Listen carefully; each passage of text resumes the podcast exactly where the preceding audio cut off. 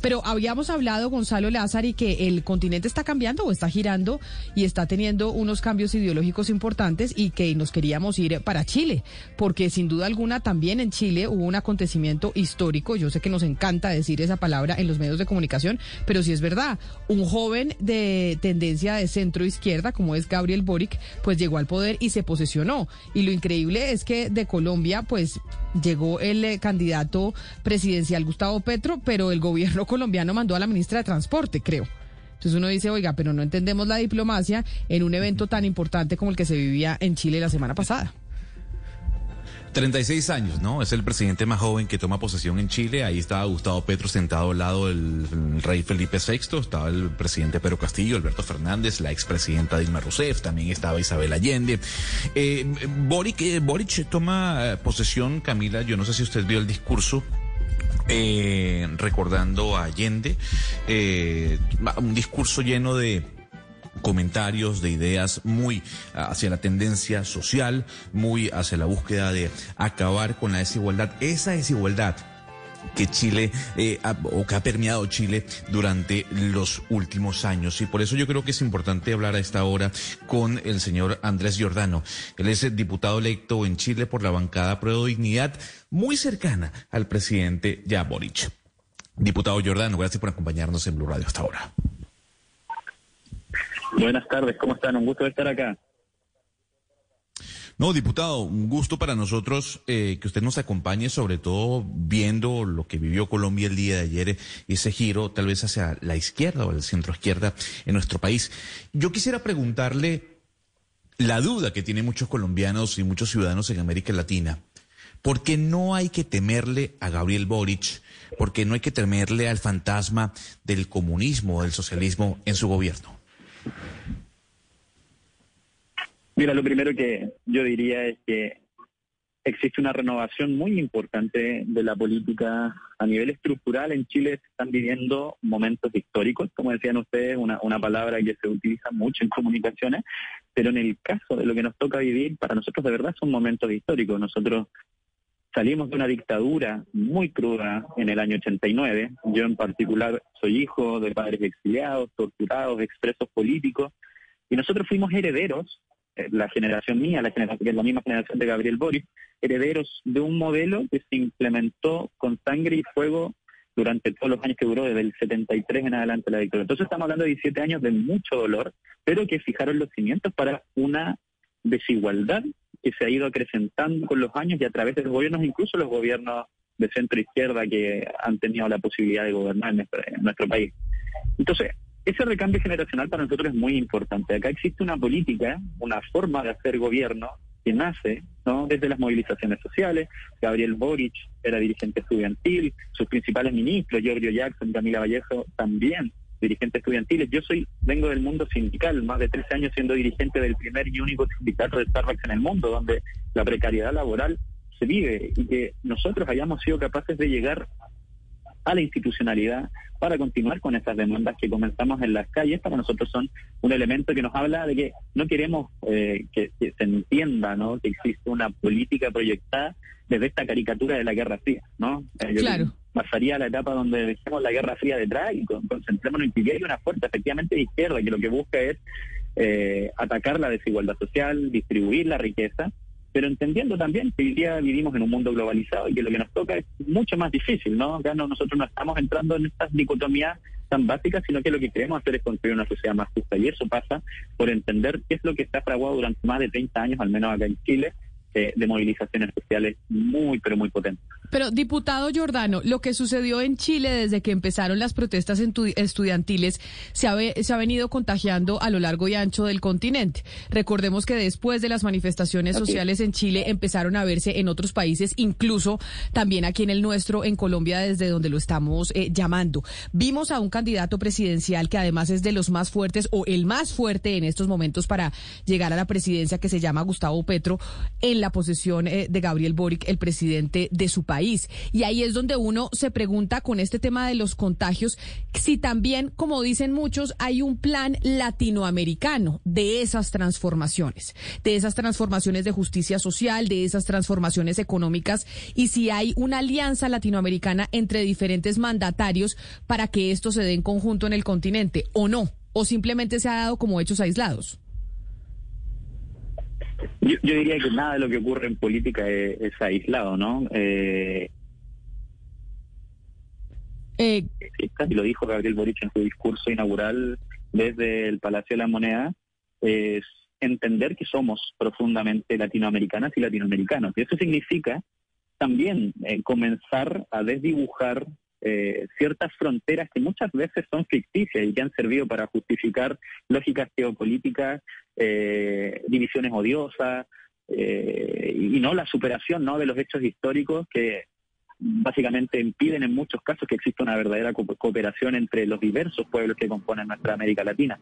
Entonces, para mí es claro, por ejemplo, que la presencia de Petro en Chile no también marca una intención clara de este gobierno de fijar en conjunto forma eh, de, mirar ¿no? la construcción político, social y económica de nuestros países de una manera profundamente latinoamericana, ¿no? Y lo decía, lo decía Petro también, en algún momento lo comentó, que su intención era revitalizar, por ejemplo, el pacto andino, ¿no? Precisamente cuando en ambos países estamos hablando de fomentar la industrialización de nuestros pueblos, ¿no? Para efectivamente generar eh, economías que sean sostenibles y que sean prósperas, no solo para un país aislado, Chile, sea Colombia, sea cualquiera, sino que sea pensado desde una lógica latinoamericanista. Y en eso hay muchas cosas que se pueden realizar en conjunto. Yo creo profundamente que así como los problemas laborales que me ha tocado enfrentar a mí, a mí también son globales y afectan principalmente a territorios comunes como es América Latina, la precariedad laboral, ¿no? lo que significan las multinacionales en Chile, eh, significa lo mismo la multinacional en Colombia. Entonces, creo que hay que dar vuelta a la página y tener esta transformación política. A mí me parece sumamente interesante y tengo mis anhelos puestos en que así sea.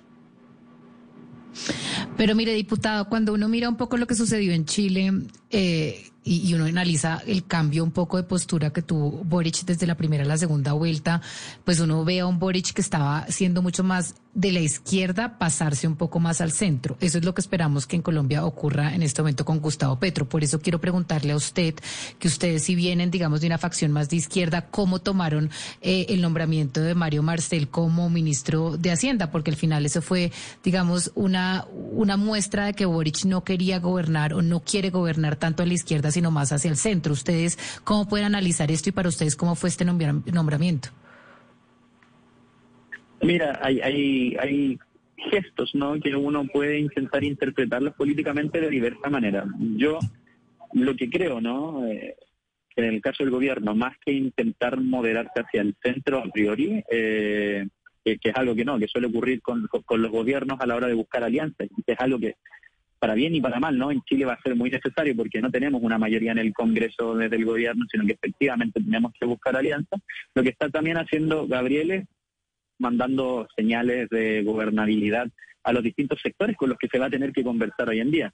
Eso efectivamente no puede, puede sacar roncha y sobre todo quienes venimos del movimiento social también puede tener lecturas complejas. Sin embargo, eh, lo que yo he tratado de transmitir también, porque mi vínculo con los movimientos sociales es permanente y no pienso romperlo por estar en el Congreso, ¿no? Yo efectivamente creo que el Congreso debe abrirse hacia aquellos sectores organizados que han venido de una u otra manera marcando la agenda que se traduce en buena parte desde el programa de gobierno del presidente Gabriel Boric.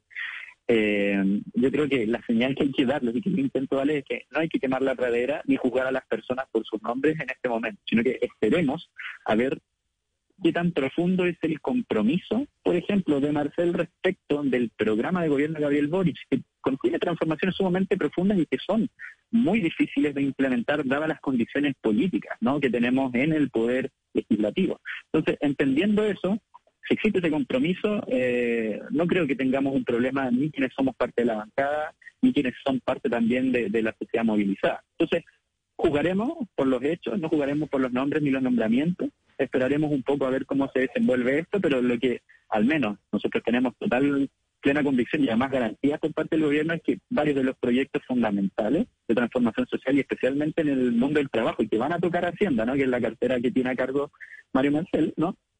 están ya puestos en marcha para implementarse este año, las 40 horas, el aumento del salario mínimo, la reforma tributaria eh, y prontamente, quizás no el primer año, la reforma de pensiones. Entonces, si está a la disposición del gobierno, bueno, el nombre que está a cargo ojalá haga un buen trabajo técnico político y nosotros en el Poder Legislativo, bueno, cuando hayan tensiones también lo manifestaremos aquí. Diputado, pero hay algo que preocupa y tiene que ver con la constituyente. Eh, cuando uno ve algunas discusiones, se habla del modelo comunista de la Unión Soviética se rememora ese momento de la historia. ¿Cómo va a poder gobernar Boric con la nueva constitución si es que se llega a aprobar y si es que se llega a definir? mira, yo he seguido muy de cerca el proceso constituyente. Tengo muchas esperanzas y anhelos puestos en ese proceso. Creo que es un órgano eh, que además de ser independiente totalmente de, del Poder Ejecutivo y del Poder Legislativo, como tiene que ser, eh, además es, es, un organismo que representa la amplia diversidad de pensamientos que existen en Chile post revuelta social del 2019. ¿no? Entonces, efectivamente, desconozco, ¿no? La cita, la referencia que estás haciendo respecto de la Unión Soviética. Yo al menos no he leído nada tan, tan categórico ni textual, pero evidentemente hay expresiones de gente que representa distintos sectores. Ahora, si tú analizas la composición más eh, macro de la Convención Constitucional, lo cierto es que a mí me parece, ¿no? Que, las propuestas que se han ido aprobando tienen un sentido bastante eh, republicano, de garantizar un Estado de derecho social, garantizar un Estado que sea capaz de tener un rol activo eh, en, el mejoramiento de las condiciones materiales de las personas y en ningún caso parece una convención ideológica. Sí,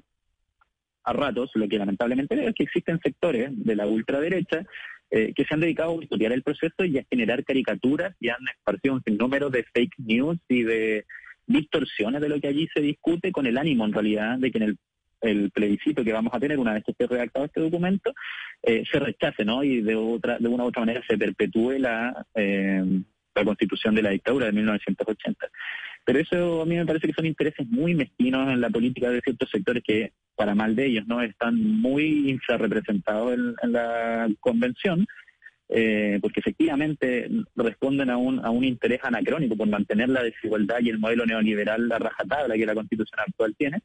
Y lo que existe son sectores mayoritarios progresistas de izquierda que están planteando, como te decía yo, un Estado garante de derechos. No, no, no existe una constitución que vaya mucho más allá, me parece a mí la discusión más mayoritaria.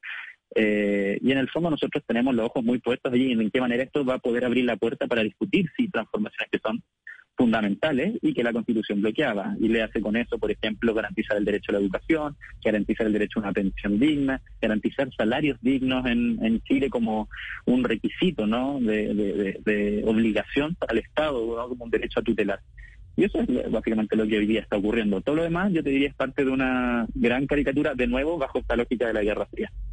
Pues es el diputado electo en Chile por la bancada Apruebo Dignidad, una de las que acompaña al presidente Gabriel Boric. Diputado Andrés Giordano, mil gracias por atendernos, por aceptar esta llamada desde Colombia y mucha suerte también en lo que se viene para su país, que es un cambio significativo sin lugar a dudas. Un abrazo muy grande y gracias por la invitación.